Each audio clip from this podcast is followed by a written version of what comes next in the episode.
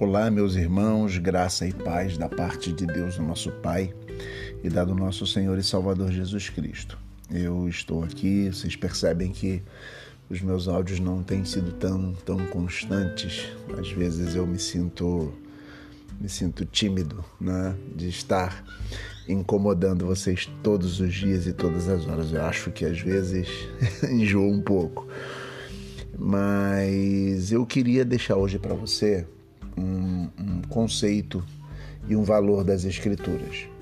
Queria que, ao lermos Mateus capítulo 14, nós vemos que Jesus que diz assim, versículo 19: E tendo mandado que a multidão se assentasse sobre a relva, tomando os cinco pães e os dois peixes, erguendo-os ao céu,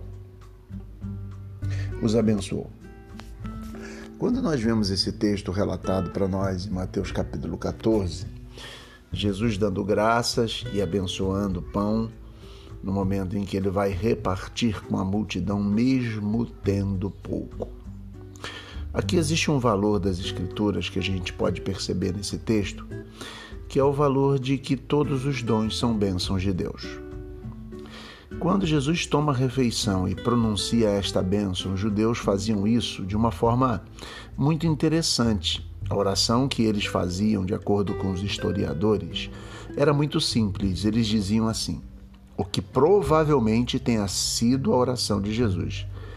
Bendito és tu, Deus é Jeová nosso Deus, Rei do universo, que faz brotar o pão da terra.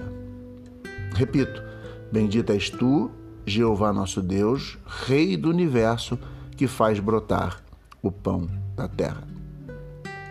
A certeza de que é Deus quem dá o pão, de que o pão é bênção de Deus, é um dom de Deus.